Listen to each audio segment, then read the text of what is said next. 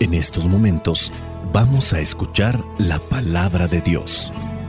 Dispón tu corazón para que el mensaje llegue hasta lo más profundo de tu ser.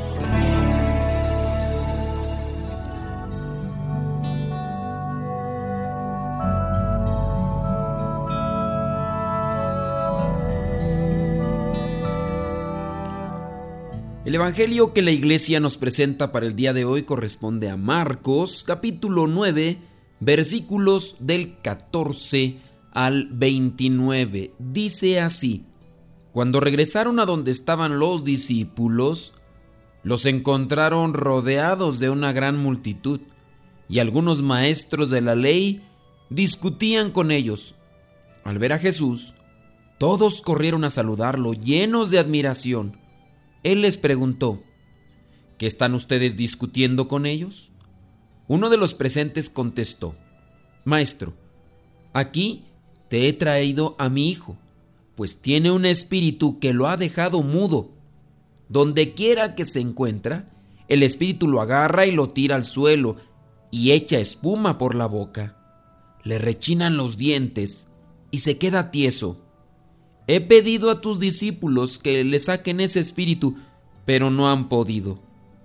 Jesús contestó, Gente sin fe, ¿hasta cuándo tendré que estar con ustedes? ¿Hasta cuándo tendré que soportarlos? Traigan acá al muchacho. Entonces llevaron al muchacho ante Jesús, pero cuando el espíritu vio a Jesús, hizo que le diera un ataque al muchacho el cual cayó al suelo revolcándose y echando espuma por la boca. Jesús le preguntó al Padre, ¿desde cuándo le sucede esto? El Padre contestó, desde que era niño, y muchas veces ese espíritu lo ha arrojado al fuego y al agua para matarlo.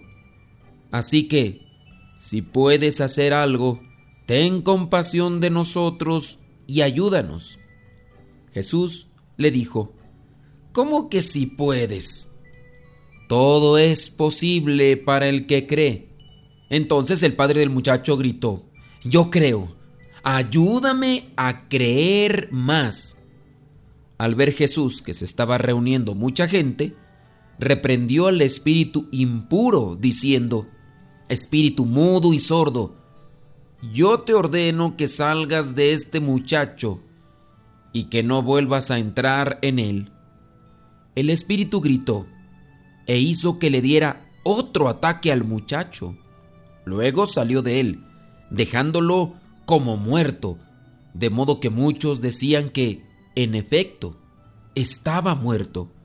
Pero Jesús, tomándolo de la mano, lo levantó y el muchacho se puso de pie. Luego Jesús entró en una casa y sus discípulos le preguntaron a solas, ¿por qué nosotros no pudimos expulsar ese espíritu?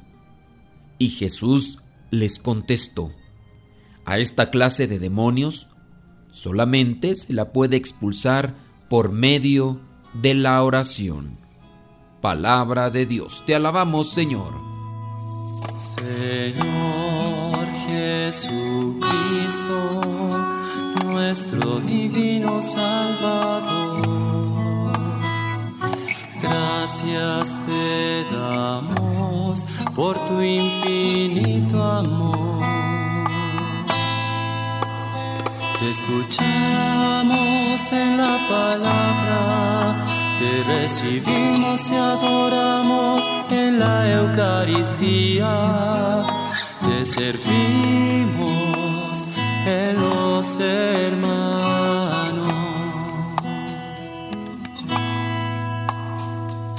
Que seamos misioneros como lo quieres tú, enseñando a los hombres el fuego de tu amor. Jesús, junto con algunos solamente de sus discípulos, entre ellos Pedro, Santiago y Juan, habían estado allá, arriba de un cerro, haciendo oración. Se había dado aquel momento llamado de la transfiguración, y ahora han bajado.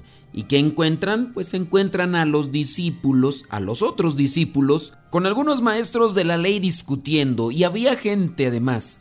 Cuando los discípulos que estaban ahí discutiendo vieron que llegaba Jesús con Pedro, Santiago y Juan, dice que corrieron a saludarlo llenos de admiración. Ya Jesús, al darse cuenta que están discutiendo, pues tiene que preguntarles, ¿qué están ustedes discutiendo con ellos? Son sus discípulos. Él quiere saber en qué se han metido o por qué aquella discusión. Aunque sabemos que las discusiones en sí no son malas. Si las sabemos moderar, nos pueden llevar a sacar verdades. Discutir es sacar las verdades más sólidas. El problema es cuando la gente no sabe discutir y ya después pasa al otro nivel que es pelear. Pero bien, Jesús se interesa, les pregunta, no le alcanzan a responder entre la gente que está ahí. Hay un señor que tiene a su hijo con un espíritu impuro y empieza a darle los pormenores de qué es lo que está sucediendo. Donde quiera que se encuentra el espíritu lo agarra, lo tira al suelo, echa espuma por la boca, rechinan los dientes y se queda tieso. Y este hombre le da a conocer que sus discípulos, los que estaban ahí discutiendo con los maestros de la ley, no pudieron hacer nada por aquel muchacho. Este hombre, sin duda por la necesidad, por la desesperación, llega en algún momento a decirle a Jesús, si puedes hacer algo, ten compasión de nosotros y ayúdanos. Y entonces ahí es cuando Jesús le reprocha a este hombre preguntándole, ¿cómo que si puedes? Todo es posible para el que cree. En estas palabras hay que también tener mucho cuidado. Se distorsionan o las podemos distorsionar o malinterpretar. Todo es posible para el que cree. Y no es que dudemos de Dios, pero hay cosas que podemos hacer conforme a lo que son leyes naturales y también a algo ya establecido conforme a lo que vendría a ser nuestro bien. Porque no falta la persona que vaya a empezar a pedir exageraciones. Yo quiero volar y como aquí la palabra dice que todo es posible para el que cree, yo creo que puedo volar y yo creo que el Señor me va a dar ahorita algunas alas para poderme ir hasta el otro país donde están viviendo mis hermanos y que no he podido ver desde hace mucho tiempo sin necesidad entonces de pagar boletos de avión, sin necesidad de andar pagando transporte porque aquí dice la palabra que todo es posible para el que cree y entonces el Señor me va a dar estas alas y entonces voy a volar como Superman. Digo, también necesitamos un sentido común, no hay que caer en exageraciones y caprichos. Este señor reconoce que ha dicho algo que no lo había pensado muy bien y ya cuando escucha el reproche de Jesús de ¿cómo que si puedes? Viene este hombre a decirle, sí creo Señor, pero ayúdame a creer más. En otros pasajes se encuentra esa expresión, creo, pero aumenta mi fe. Y esa oración también la tienen que hacer los discípulos. El pasaje terminará diciéndolo como respuesta a sus discípulos que esa clase de demonios solamente se pueden expulsar por medio de la oración. Necesitamos fe, necesitamos hacer oración, pero también necesitamos comprender esos planes divinos que nos auxilian en nuestra vida para alcanzar la purificación y la salvación. En esta misma línea entendemos que no solo basta decirle, Señor, aumenta mi fe y el día de mañana ya cuando yo me levante voy a tener una fe inquebrantable. Así ya Dios me la dio de la noche a la mañana. Esa oración debe ser siempre parte de nuestra vida. Creo en ti, Señor, pero aumenta mi fe. Y dentro del creer en Dios y el tener una fe grande, que no solo debe de bastar para pedir milagros, nos tiene que llevar a actuar conforme al plan de Dios. Tan bonitos que nos vamos a mirar diciéndole, Señor, aumenta mi fe, voy a creer más en ti. No hago lo que dice tu palabra, no hago lo que me presenta la Sagrada Escritura, hago lo que yo quiero.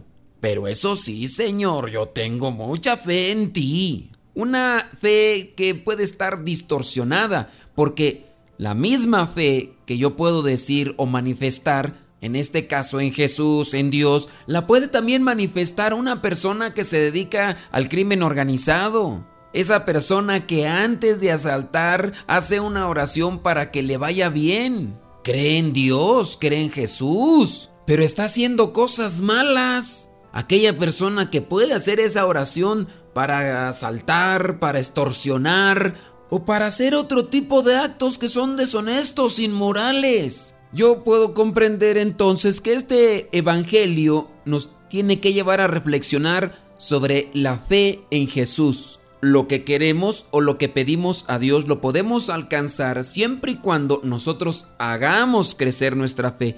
¿Y por qué no utilizar también la oración de este hombre? Creo en ti, Señor, pero aumenta mi fe.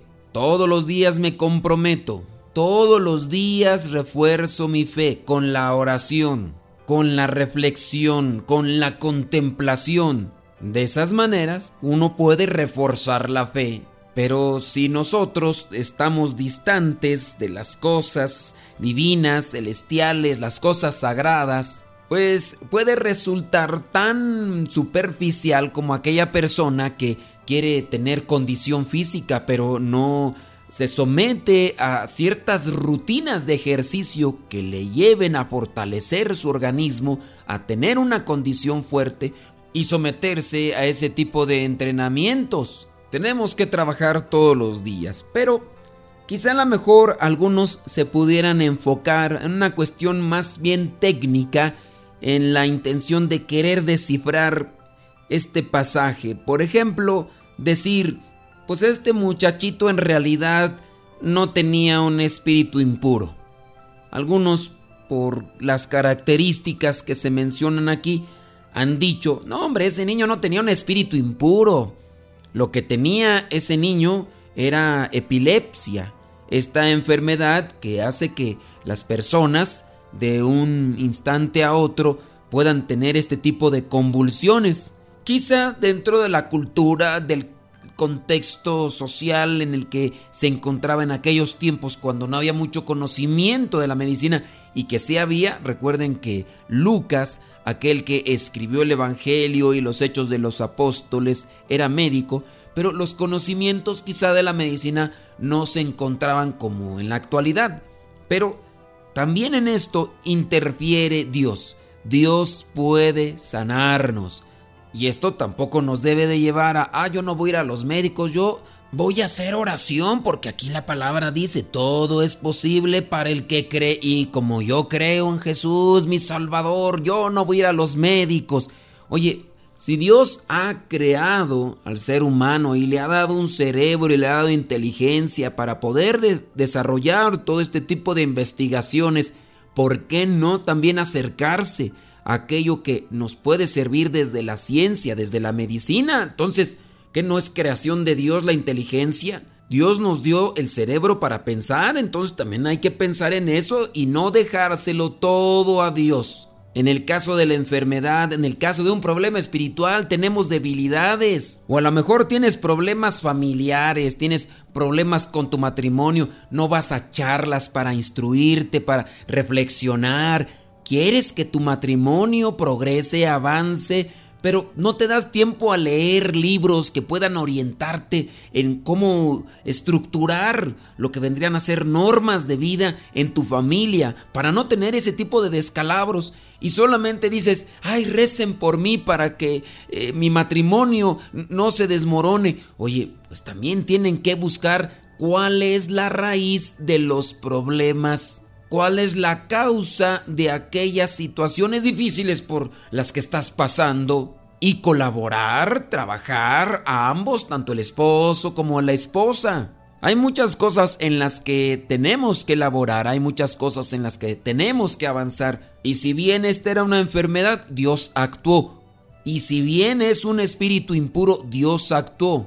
Los discípulos no pudieron ayudar porque también les hacía falta fe, lo mismo que le hacía falta a este hombre. Pero este hombre dijo, creo en ti Señor, pero aumenta mi fe. Hoy Señor Jesús nos ponemos ante tu presencia para que nos ilumines, nos fortalezcas y aumentes la fe de cada uno de nosotros. Reconocemos nuestras debilidades, nuestros errores, también nuestros descuidos cuando no nos hemos alimentado de tu palabra cuando no hemos hecho oración. En cada uno de nosotros, Señor, hay un compromiso y cada quien puede trabajar para que conforme a tu infinita misericordia podamos obtener aquellas gracias espirituales que necesitamos en nuestra vida. Vayamos a vivir la palabra. La bendición de Dios Todopoderoso, Padre, Hijo y Espíritu Santo, descienda sobre cada uno de ustedes se despide su servidor y amigo el Padre Modesto Lule